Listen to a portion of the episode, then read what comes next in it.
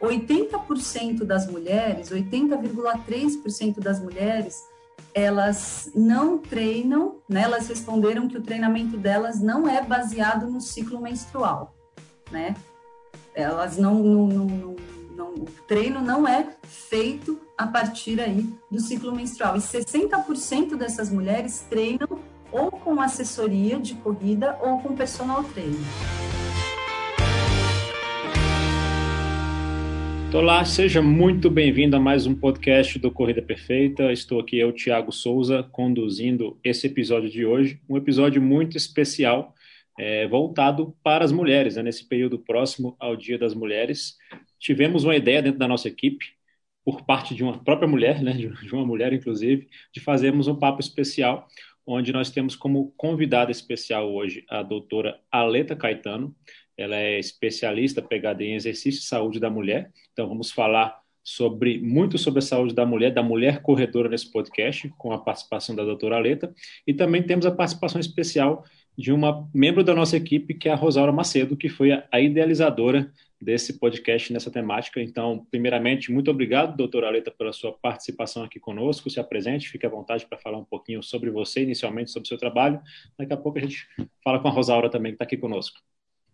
Tá bom, é, muito obrigada pelo convite, né? Eu sou professora de educação física, já sou formada há um bom tempo, né? E os meus estudos na área acadêmica, na pesquisa e mesmo na prática sempre foram voltados para a mulher especificamente, especificamente para a saúde da mulher, né? As relações em que o exercício ele pode beneficiar a saúde da mulher, pensando nas questões é, hormonais, nas questões ligadas à incontinência urinária, né, que é um ponto bastante importante aí na, na, entre as atletas, as corredoras, né, a gente tem observado bastante isso, mas, assim, atualmente, eu sou professora universitária, mas do ponto de vista de estudos e pesquisa, o meu foco é o exercício e a saúde da mulher do ponto de vista mesmo dos benefícios dessa prática, do, tanto, tanto da questão de performance, né, do esporte em si, de alto rendimento, mas também da mulher ativa,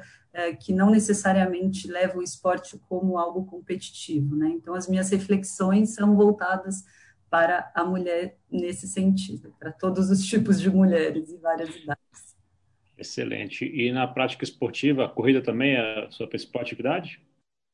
Olha, é, eu adoro correr, né? Eu, eu tive uma lesão, né, no, no, no, glúteo, então tive que parar um tempo, né, de, de, de correr, mas já voltei, né? Voltei a correr, corria bastante em São Paulo, né, nas, nas, nas corridas de rua que tinham lá, né? Então, assim, é, por também praticar essa atividade, também acaba sendo uma atividade de interesse é, considerando as, as, é, as manifestações fisiológicas é, relacionadas à mulher a partir dessa prática, né? Então, acaba ficando tudo muito, é, muito próximo da prática da, e da teoria também, né? A gente une as duas coisas e do ponto de vista também da demanda, né, a gente começa a observar qual de fato é a demanda da corredora, né, a corredora é, profissional ou a corredora de rua, que a gente chama de recreativa, né? Amadora, né?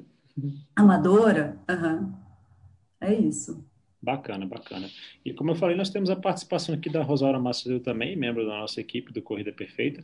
Quero que você se apresente, Rosaura, e já me adiantando aqui, dizendo que quando ela trouxe essa ideia, ela não tinha a ideia de participar do podcast. Né? Se dependesse dela, ela ah. ficava quieta na dela, só escutando. Mas eu falei, nada mais é, justo do que ter um papo aqui mais entre mulheres. Né? Eu estou aqui mais como um apresentador do podcast, mas é muito, como eu disse, mais justo você ter aqui uma participação dentro do tema de mulheres, e principalmente uma mulher corredora, no caso a Rosaura aqui tá, vive a corrida há bastante tempo, né, Rosário? Então fala um pouquinho e se apresenta e por que dessa ideia de termos esse, essa temática com o podcast, o que, que você vivencia no seu dia a dia enquanto mulher e corredora e o que você percebe também das amigas, das mulheres corredoras.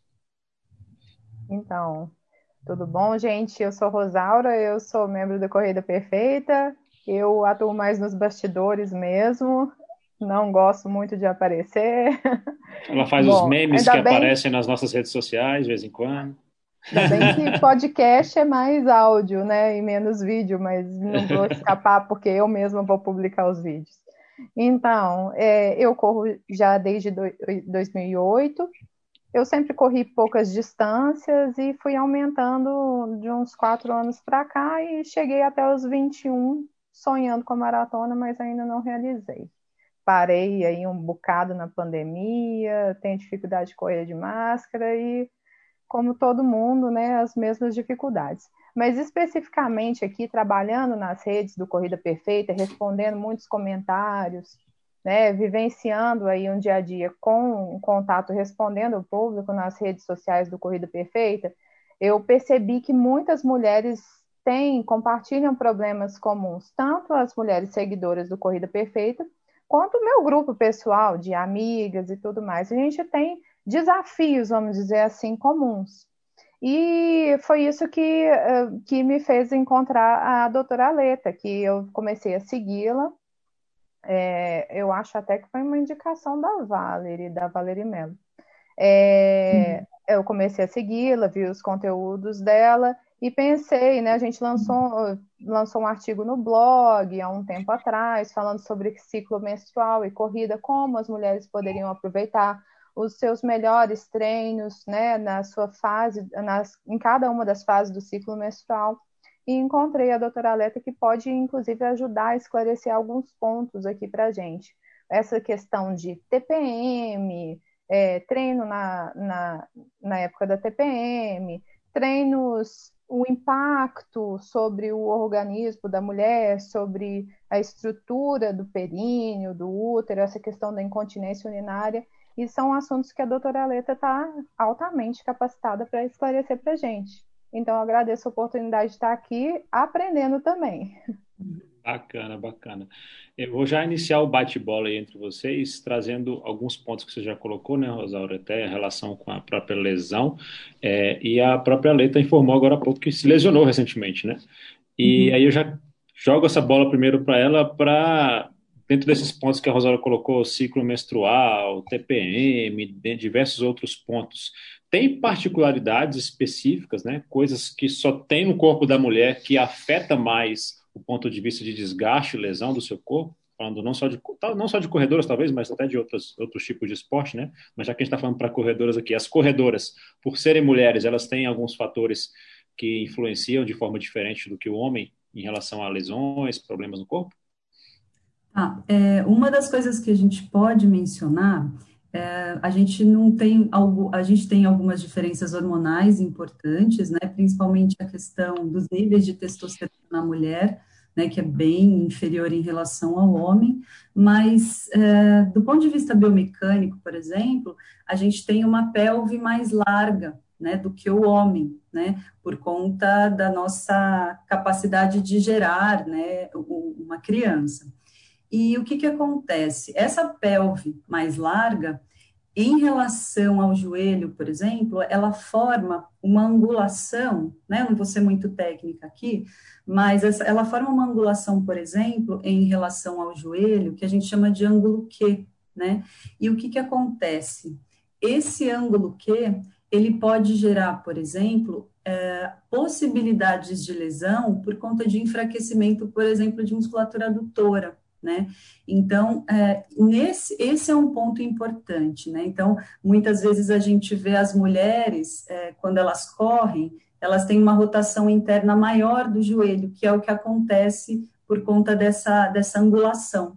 E essa, e essa rotação interna maior, a gente observa, se vocês observarem corredoras, é, vocês vão observar essa, essa rotação, né? E essa rotação, ela gera uma pressão, uma tensão maior nessa articulação do joelho, podendo causar, por exemplo, lesões ali naquela, naquela região, causando, por exemplo, a condromalácia, que é muito mais prevalente em mulher do que em homem, né? Então, e também a mulher, muitas vezes, ela não se preocupa muito, né, é, com esse equilíbrio de fortalecimento de musculatura é, adutora e abdutora, né? Muitas vezes a, o próprio profissional não tem essa preocupação em analisar como é que está esse desequilíbrio. Por exemplo, quando eu vou fazer um agachamento, né? Nesse momento eu preciso dessa estabilidade dessa musculatura interna, justamente para não causar essa rotação interna, né? Então, isso é um fator diferente que atinge muito as mulheres, principalmente na corrida, né? Porque é um momento, né? As mulheres correm longas distâncias e, e, e, esse é um fator que pode sim aumentar as lesões, inclusive no próprio quadril. Um, em relação, eu posso continuar? É, fica à vontade. Tá. Se a Rosaura é, tiver algum apontamento a fazer também, também. É, Rosaura, fica à vontade, tá? tá é, em relação, por exemplo, às questões de lesão e ciclo menstrual, não existem, assim, uma gama grande de, de estudos fazendo essa relação entre ciclo menstrual e, e lesão, mas existe, por exemplo, é, o conhecimento em relação às ações dos hormônios do ciclo menstrual, né, que são os dois principais quando a gente pensa nos hormônios ovarianos, né, o, o, a progesterona e o estrogênio, né, então são é, por exemplo, o estrogênio é um hormônio é, que ele é anabólico, ele é anti-inflamatório, ele é antioxidante também, né?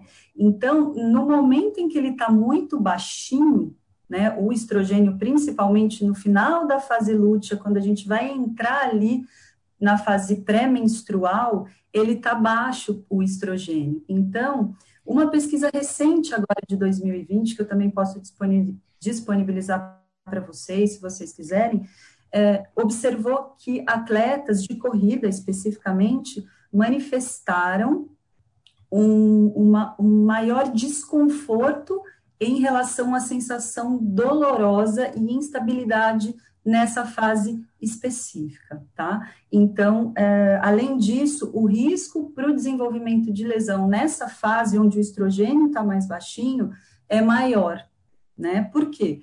Por conta desse estrogênio ter essa ação anti-inflamatória, antioxidante que pode ajudar aí na diminuição ou na prevenção de lesões.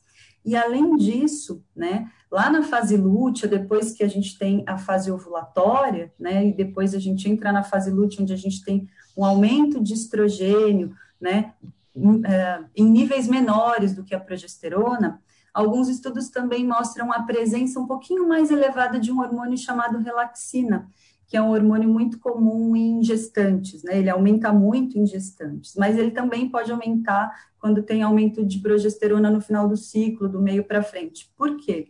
É, o que, que acontece? Eu tenho um aumento na instabilidade articular, né? E isso pode prejudicar ou deixar a mulher mais vulnerável, por exemplo, durante alguns exercícios que ela precise ter um equilíbrio dinâmico maior. Então, existe uma preocupação, né? Deveria existir uma preocupação a partir desse conhecimento quando a mulher ela precisa realizar esse tipo de movimento, considerando essa possível instabilidade aí é, ligada com essas diferenças hormonais. É, o que a gente está falando, né, considerando sexo masculino e feminino, né?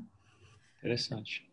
Trazer a Rosaura aqui para o debate, já até voltando um pouco ao ponto, debate não, né, a nossa conversa, na verdade, é, voltando ao ponto do início da relação, relação das lesões com a pelve, né, o quadril da mulher, vamos falar de quadril para quem não está muito habituado aí com o termo pelve, que é o mais correto, ah. a gente sabe, mas quanto mais larga ali, né, a região da pelve e do quadril, consequentemente, naturalmente, mais o joelho está desalinhado em relação à articulação do quadril, como a doutora bem colocou. E a gente recebeu já várias, hoje talvez nem tanto, né, mas que no começo do nosso trabalho no Corrida Perfeita, por falar tanto de biomecânica, chegavam muitas informações de mulheres é, a respeito dessa situação de ter mais problemas com a própria condromalácia. E a gente sempre bate nessa tecla de realmente a mulher tem que dar uma atenção especial ao reforço da região, né, da, da musculatura que envolve quadril, para deixar o joelho mais estável possível.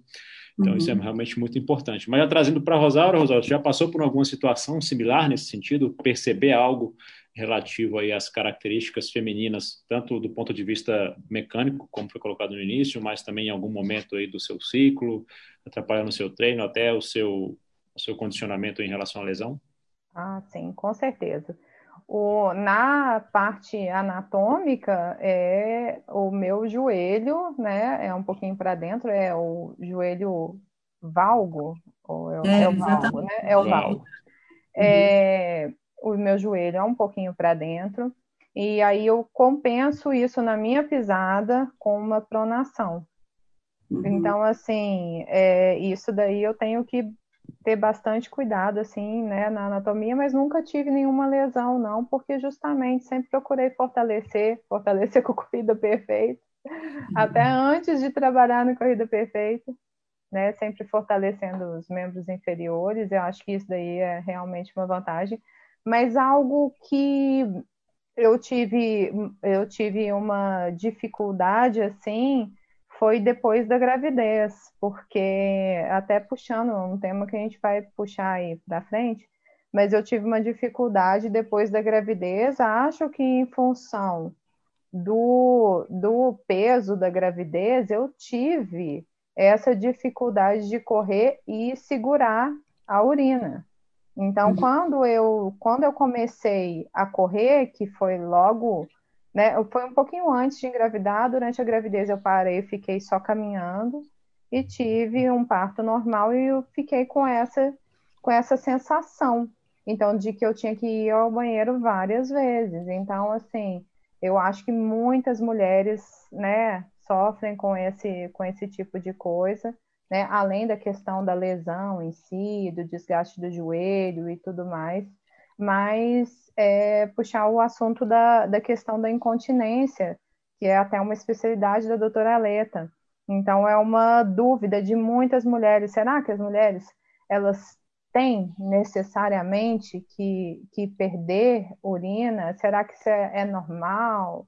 Né? Eu já percebi que tem que ser feitos exercícios e tudo mais, mas eu queria tirar essa dúvida com a doutora, porque é uma dúvida que chega sempre para a gente, né, Tiago?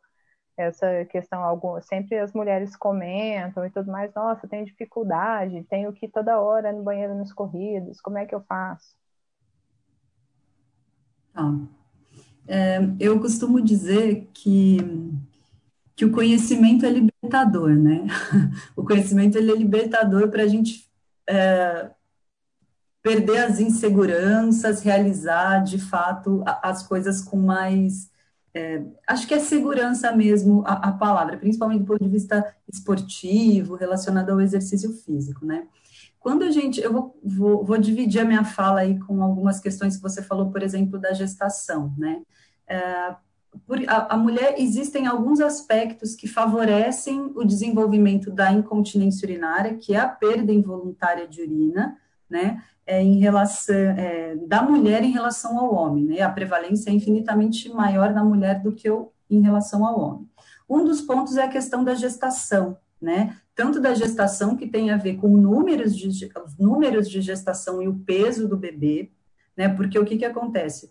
É, o útero ele aumenta muito, né? O tamanho dele, mais o peso do bebê e toda nossa, todos os nossos órgãos da cavidade abdominal, que, que acontece? Eles estão, juntamente com os órgãos pélvicos, eles estão todos apoiados ali no assoalho pélvico, que a gente entende como se fosse é, uma base, né? Então, todas as vezes que essa, esses órgãos, eles são empurrados para baixo ou eles têm um peso maior, eu também vou ter uma pressão maior sobre esse assoalho pélvico, né?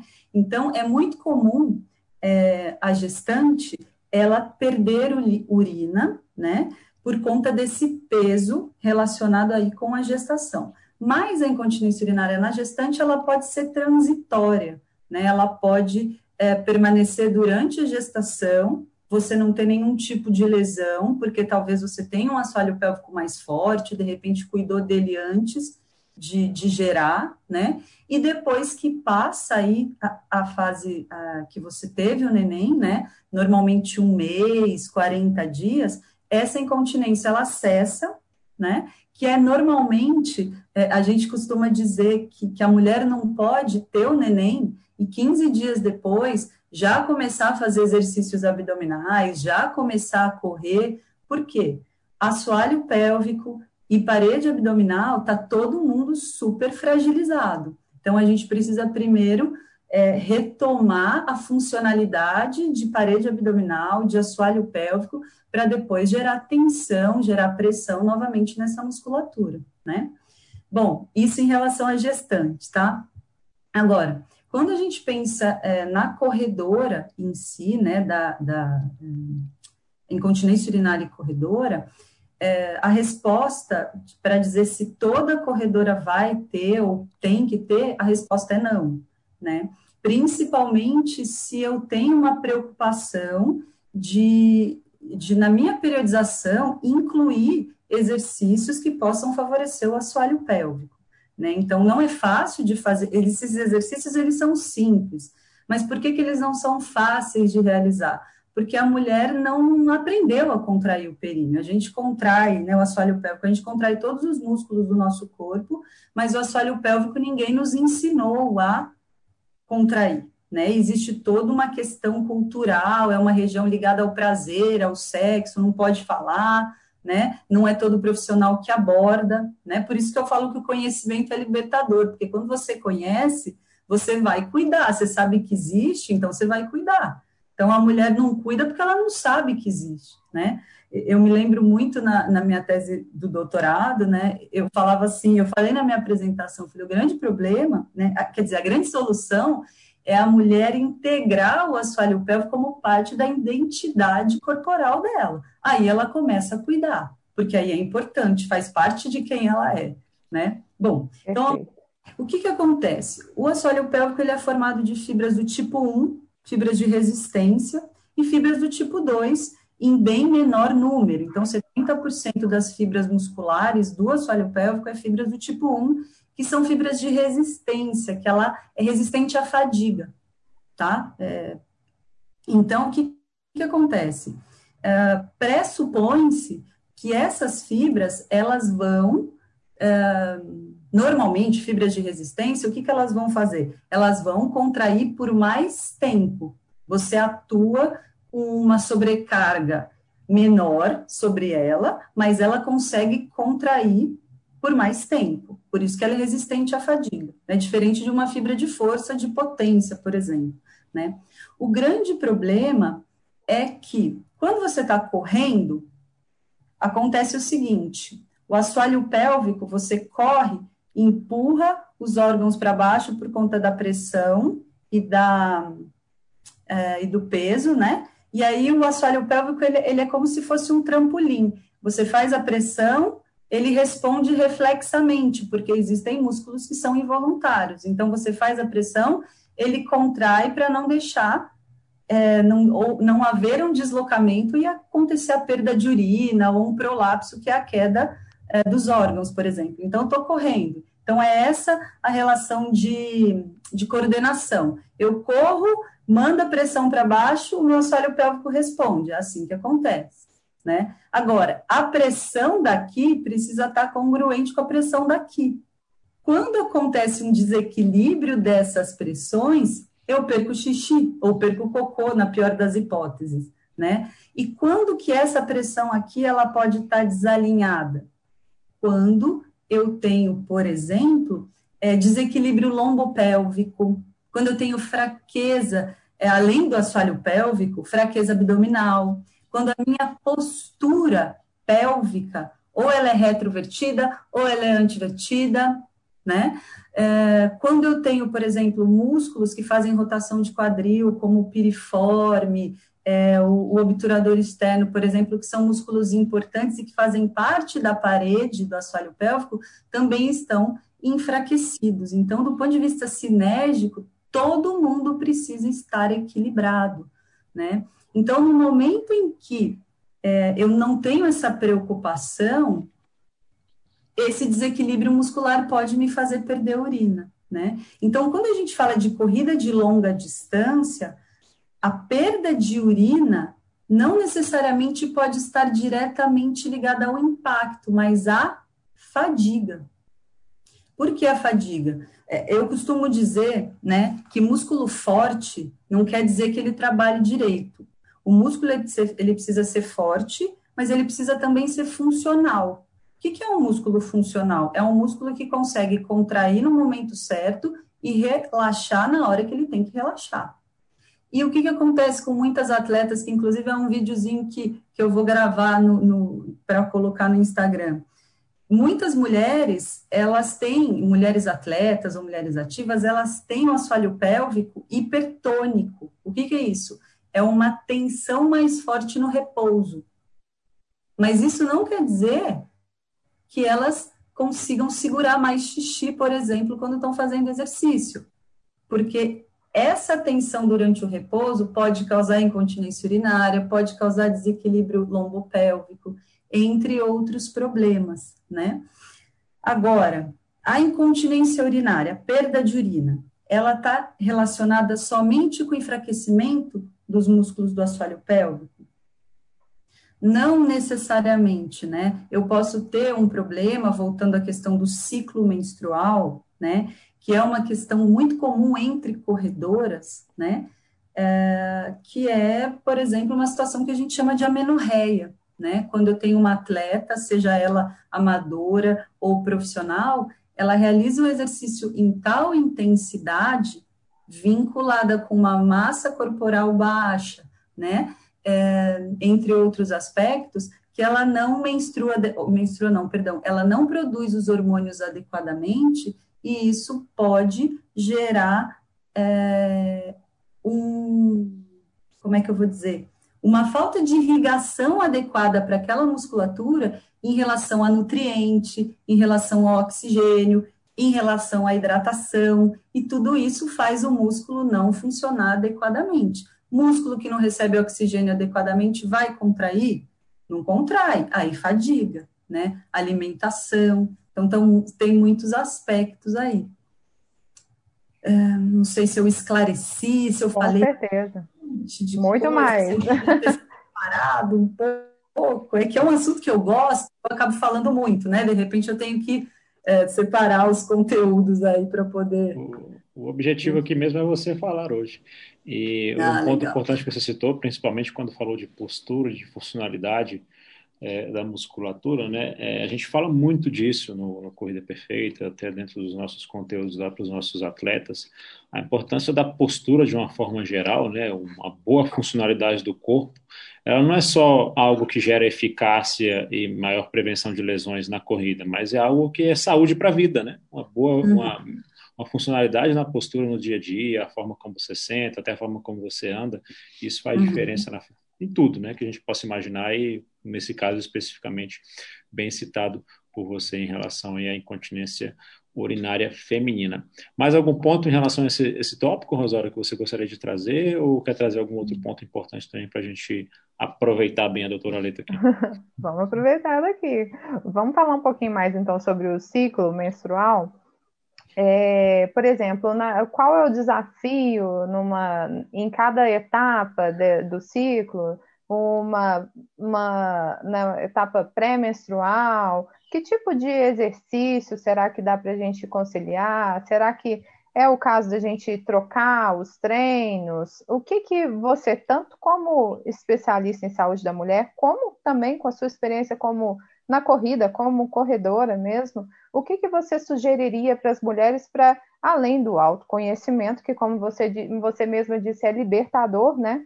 É, além do autoconhecimento, o que, que, a mulher pode, pode ter como prática, assim, de repente uma sugestão de exercício e tudo mais, para aproveitar melhor o ciclo menstrual? Você está você tá me perguntando especificamente no período pré-menstrual? Pré-menstrual ou... ou nessas outras fases também que, da, da menstruação que você mencionou mesmo. Tem a fase que a aquele hormônio, a relaxina, aumenta. Então, seria o caso de dar uma diminuída no ritmo, nos treinos, quando nessa fase em que a relaxina está aumentada? Qual seria uma sugestão nesse sentido? Tá. Bom, uma, uma, uma, um ponto, né, que é muito importante, que, que, eu entendo, né, até a gente fez uma pesquisa é, tem alguns meses atrás com as com o pessoal, do, com as mulheres do Instagram, né? A gente teve em torno de 1.200, 1.200 respostas justamente sobre o ciclo menstrual, né? E aí, eu até anotei, eu não sei onde pus o meu papel é, para colocar alguns percentis para vocês. A gente tem lá que 80% das mulheres, 80,3% das mulheres elas não treinam, né? Elas responderam que o treinamento delas não é baseado no ciclo menstrual, né? Elas não, não, não, não o treino não é feito a partir aí do ciclo menstrual. E 60% dessas mulheres treinam ou com assessoria de corrida ou com personal trainer, né?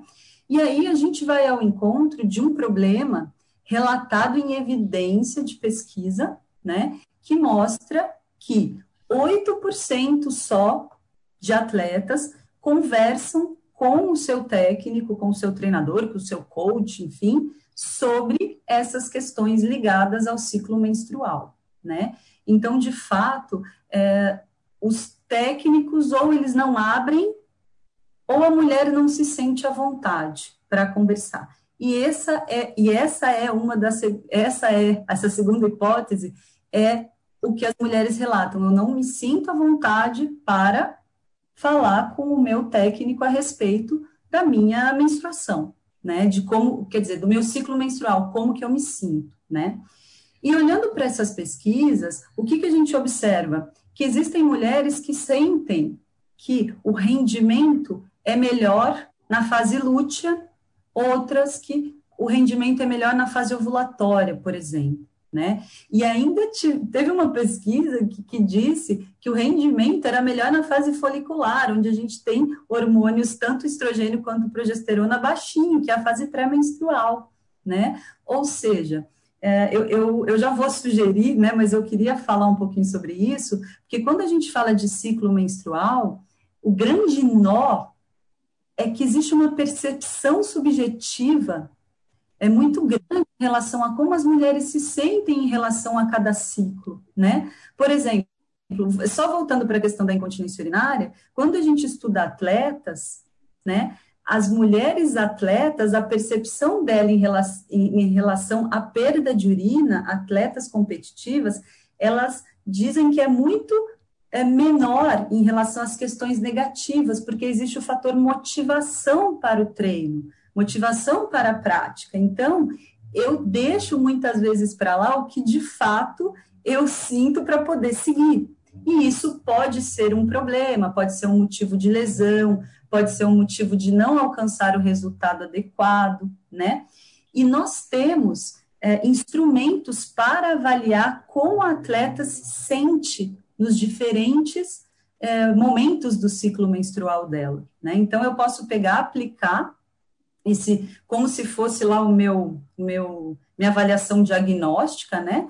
E, e, e perguntar. Então, faz parte da, da, de toda a avaliação física daquele treinador, aquele questionário. Então, não é algo, nossa, super diferente. O que, que vai acontecer? O técnico vai olhar e vai saber como que é o comportamento do ciclo menstrual dessa mulher, ela toma ou não toma remédio, como ela se sente, como ela não se sente, e nortear o treino dela baseado no ciclo menstrual, né? Porque se a gente for pensar do ponto de vista de ação hormonal, o melhor momento do treino é a fase ovulatória, porque eu tenho estrogênio lá no pico, eu tenho também aumento de testosterona, né? Eu tenho uma elevação de, de testosterona nesse momento, até por conta da libido, né? A gente está ovulando, então o nosso sistema nervoso entende que a gente tem que querer fazer sexo para poder reproduzir, né? É, é interessante a gente pensar nesse ponto de vista, mas é a realidade.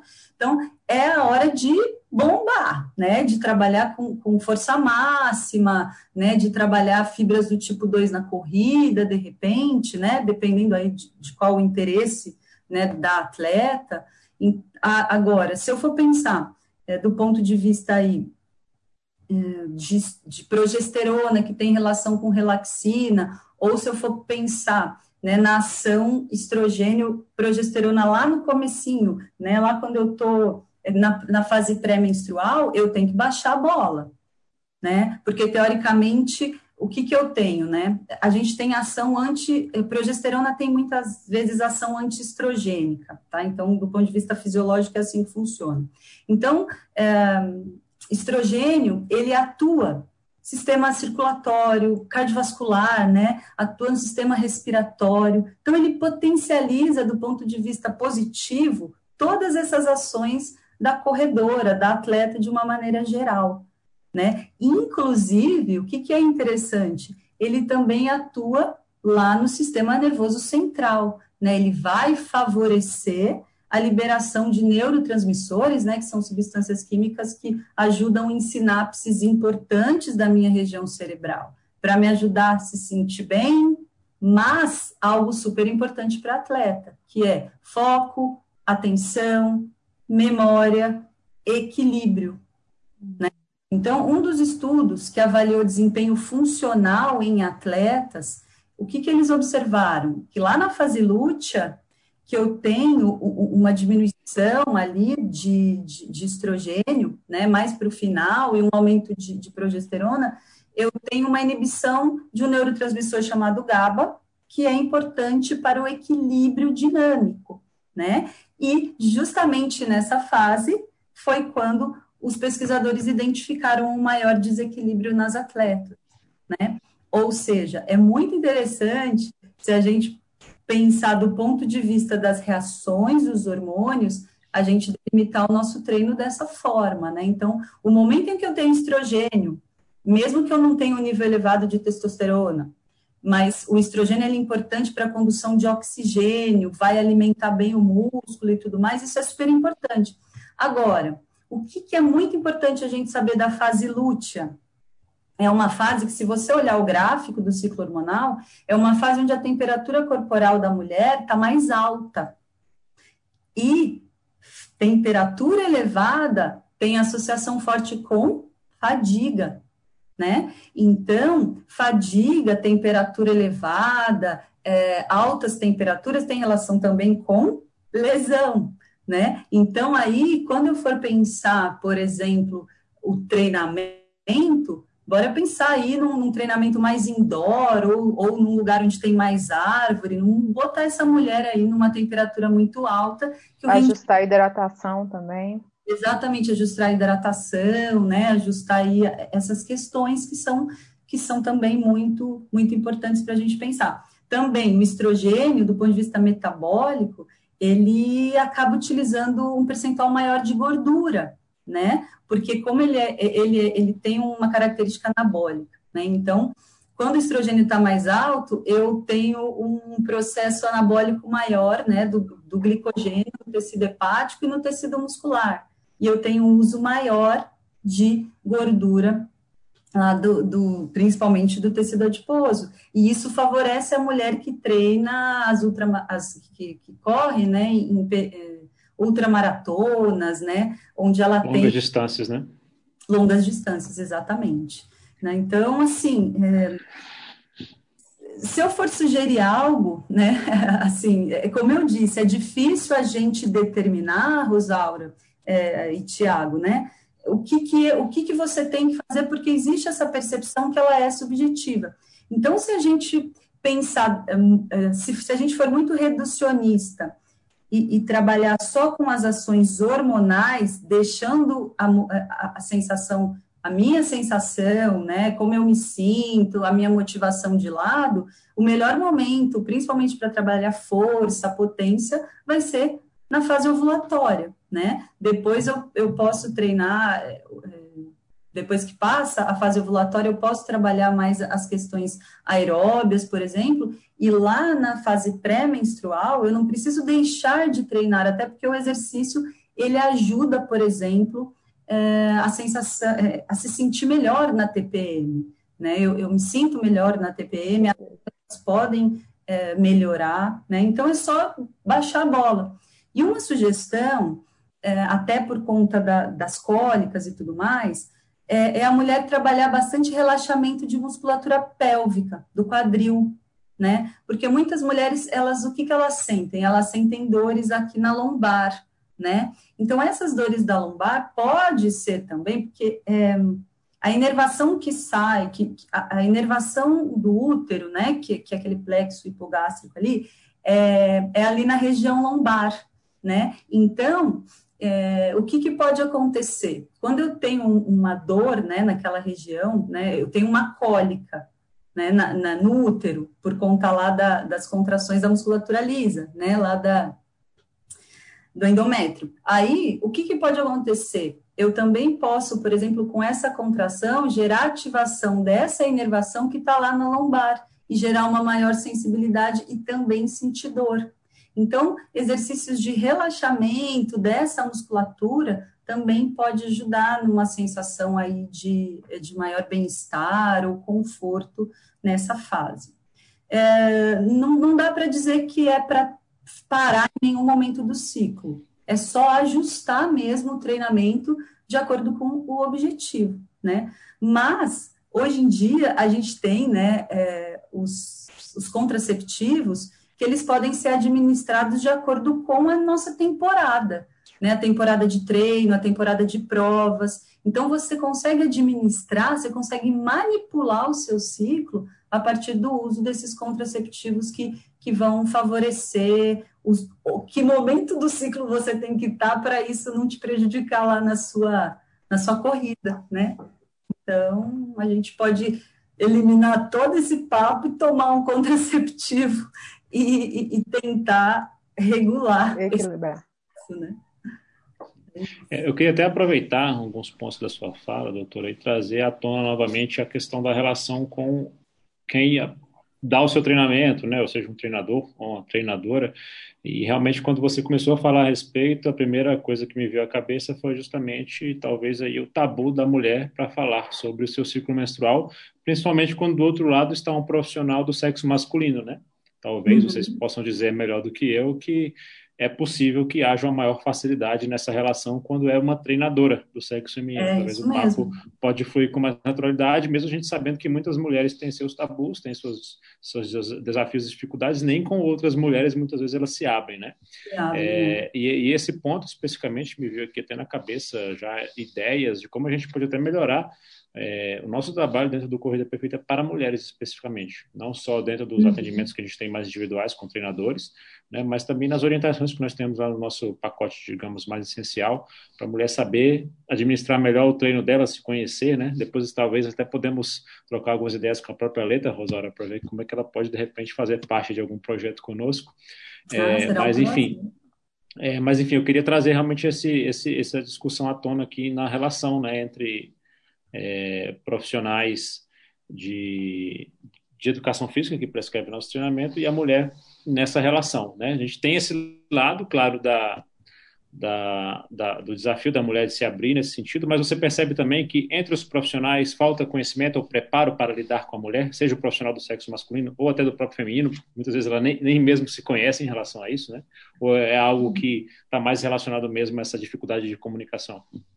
Não, eu, eu, eu percebo né, que, que existe sim uma lacuna muito grande de conhecimento do profissional de educação física, principalmente para esses temas que eu, que eu costumo dizer que são temas mais nevrálgicos, né? Que são temas que você toca e ele gera dores, né? É, não sei se eu, se eu, tô sendo... Incomodam metáfora, obrigada, Rosália. É, eles incomodam, né? Eles incomodam porque é, a sensação que eu tenho, né, é que as pessoas acham que eu tenho que, que, que ter um treinamento muito geral, né? Ah, é, é, é eu vou fazer lá exercício de resistência, são três de, aquela coisa bem boba, né? Três de 12, eu vou fazer exercício de força, é quatro de de X, eu vou correr, eu vou fazer tantos tiros e assim por diante, né? Então, você, a sensação que eu tenho, não estou generalizando, pelo amor de Deus, os profissionais, não é isso, mas eu entendo que esses fatores que são, esse conhecimento que é, que é mais complexo, é, que às vezes, é, talvez realmente tenha essa relação de tabu, porque sabe o que eu, eu fico pensando? Que a gente acha que o tabu está muito relacionado à mulher, a mulher tem um tabu em relação ao corpo, mas eu também percebi, em algumas situações que eu vivi, que o tabu, o incômodo também era do homem em falar a respeito dessas, dessas relações. O tabu é social, né? É, é um tabu da mulher, social. né? É, e aí eu, eu, lembro que eu dizia para os meus alunos, né, quando eu, quando eu falava sobre essa questão da incontinência e tudo mais, eu falei assim, pô, você, a gente está hoje em dia numa, no, a gente está super liberal, né, em relação às pessoas podem ter vários relacionamentos, podem ter vários parceiros e tudo bem, ninguém mais critica ninguém por conta disso, e aí vocês ficam todos sem graças quando eu vou falar sobre sexualidade, quando eu vou falar sobre órgãos sexuais, porque é o que acontece, né? Eu vivenciei isso muitas vezes em sala de aula, né? Na hora que você vai falar a respeito, é cochicho, são os cochicham aqui, cochicham ali, porque não é normal, não é uma coisa normal, né? É, mas aproveitando esse normal aí, a, a Rosaura tinha perguntado logo no começo da, é, sobre a incontinência se perder urina durante a corrida é normal. Não é normal, tá? A incontinência não é normal em nenhuma situação, tá? Do mesmo jeito que a menorreia, né, que é a, a cessação da menstruação, né, do ciclo menstrual por pelo menos três meses, a gente chama de amenorreia secundária, a amenorreia que aparece principalmente em atletas competitivas e também amadoras, também não é normal, né? E esse é um outro problema da falta de comunicação com o, o treinador. A atleta não falar para ele, olha, já faz mais de três meses que eu não menstruo, principalmente se ela for, é, se ela não tomar medicamento para interromper, interromper o ciclo, né? o estrogênio, ele é muito importante para vários aspectos, né? Inclusive para a deposição óssea. Então, a, a, construção óssea é muito importante, a presença do, do, do, estrogênio. E quando eu tenho uma cessação dessa, dessa menstruação por conta de estresse gerado pelo exercício, é, eu posso ter aí, eu posso ter não, a gente tem prevalência de atletas com osteoporose, com a mesma condição de uma mulher com menopausa né, na mulher pós-menopausa que tem uma diminuição aí na sua densidade óssea. Né? Então, essa falta de comunicação, ela pode gerar problemas irreversíveis. Né? Então, acho que cada vez mais nós, profissionais de educação física, os, né, os técnicos, eles têm que cada vez mais se aproximar das suas alunas, das suas atletas, adquirir confiança, trazer esses assuntos que são tabus como algo, algo que seja normal de conversar, né? Mesmo do ponto de vista é, de sobrevivência na prática, né? Porque se a lesão acontece, se o problema acontece, eu vou ter que parar muito antes do que eu gostaria, né? Eu imagino que só o fato de haver uma comunicação a respeito já deve se melhorar muito em alguns contextos, ah, né? de saber a hora de tirar o pé, a hora de acelerar, como a Rosário uhum. mesmo colocou. É, mas com certeza isso foi muito útil, porque de fato eu acredito que nós no Corrida Perfeita podemos e vamos aqui identificar pontos para melhorar é, essas orientações para as mulheres que treinam conosco.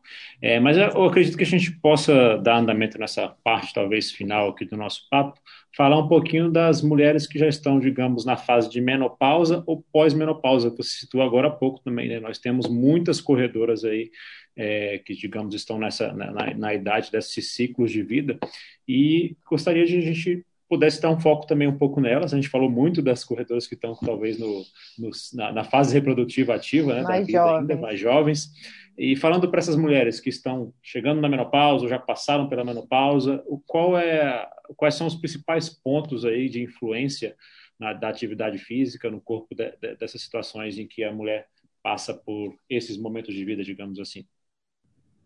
Uh, a gente, então a gente vai falar especificamente sobre a mulher que já menopausou, né? Ela já ficou aqueles 12 meses sem sem menstruar, por exemplo, né? Então, o que você é, o que você acha melhor, né? Eu, eu o meu conhecimento é um pouco limitado em relação ao assunto, mas o pouco que eu sei também é que o processo de entrada na menopausa ele também é, tem traz muitas consequências para a mulher, né? Então não uhum. sei se uhum. de repente você consegue falar desses dois momentos, né? Da entrada no processo e o pós, né? Tá.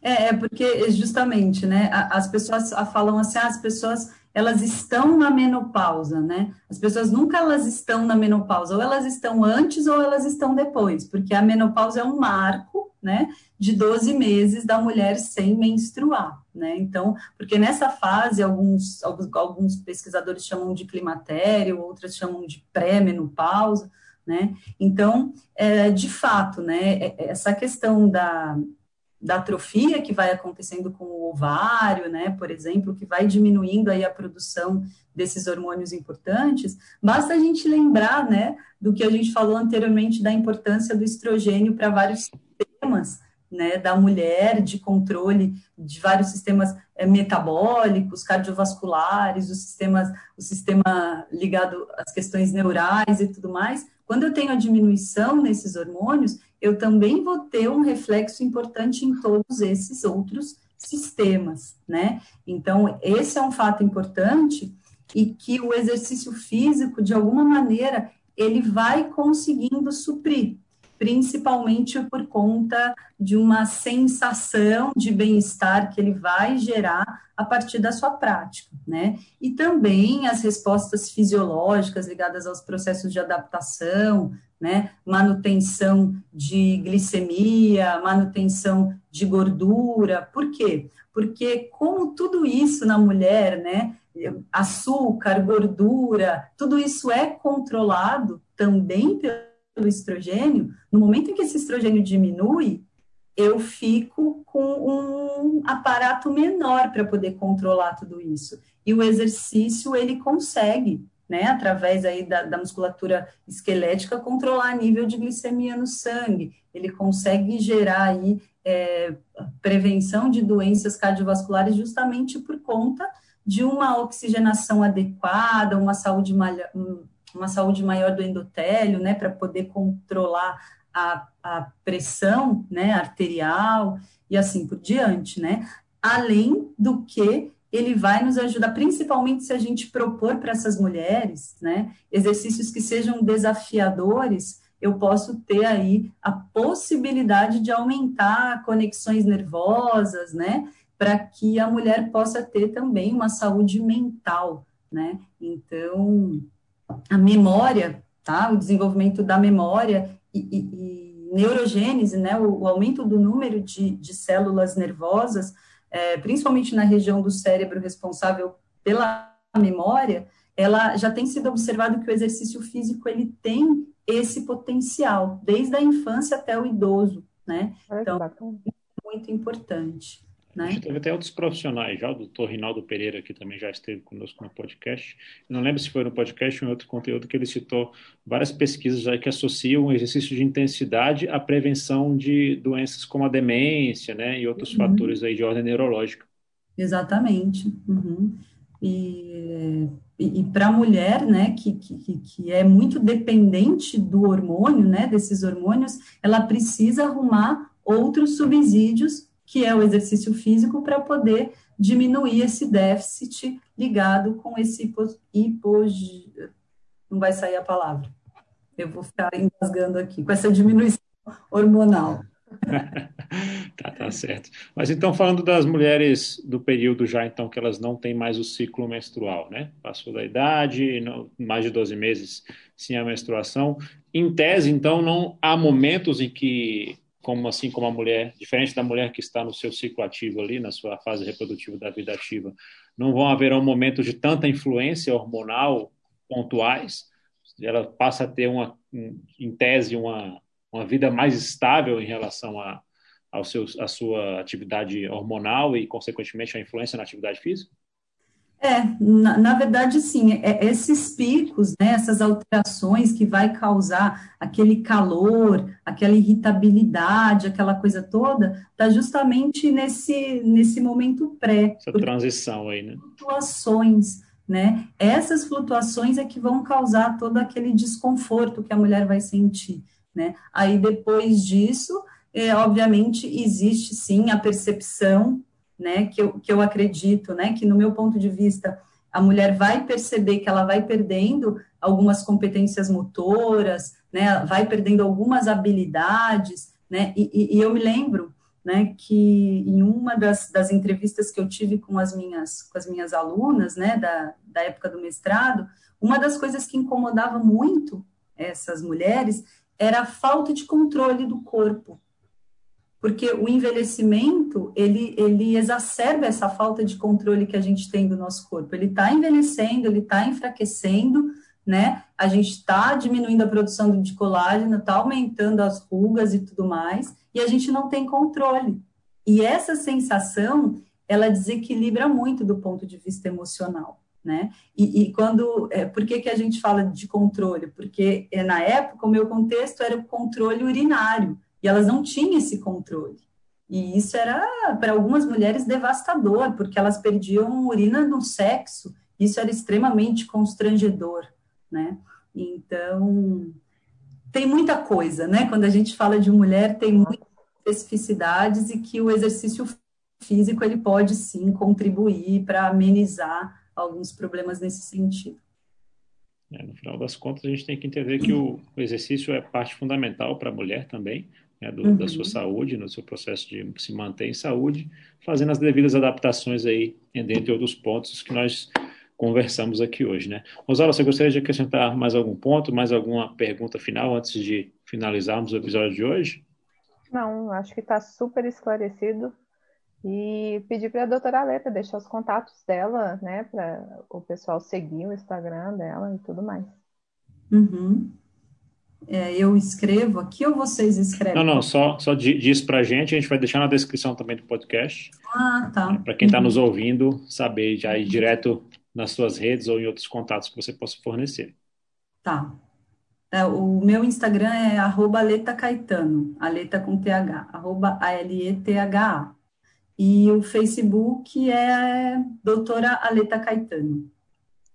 Beleza, bacana. Obrigado mais uma vez, doutora Aleta. Então, obrigado, Rosário, também, por contribuir com, com a sugestão desse, desse tema tão importante, bem como aqui também do levantamento dos pontos que nós trouxemos para a doutora para a gente debater. E o agradecimento especial também, mais uma vez, à doutora Leita por nos conceder esse seu tempo e uhum. estar com, dividindo né, esse conhecimento, como você falou, que é libertador né, para todo mundo, esse caso em particular para as mulheres. E com uhum. certeza eu acho que a gente vai conversar mais a respeito aí para trazer melhorias para as é, alunas que tenham concorrida perfeita em relação a esse tema. Muito obrigado aí mais Legal. uma vez. Eu agradeço também a oportunidade. Vai ser um prazer continuar esse papo aí em outro momento com vocês. Perfeito. Valeu. Obrigado, então, Rosário. Obrigado, doutora. Obrigada. E obrigado a você que esteve conosco em mais um podcast. Compartilhe com as mulheres. amigas e feliz Dia das Mulheres, né? Compartilhe com as é. mulheres que você conhece, com as amigas, com as esposas, enfim, compartilhe com o máximo de pessoas possível, porque esse conhecimento, como disse a doutora, e repetindo, é libertador. Forte abraço, tudo de melhor e bons treinos.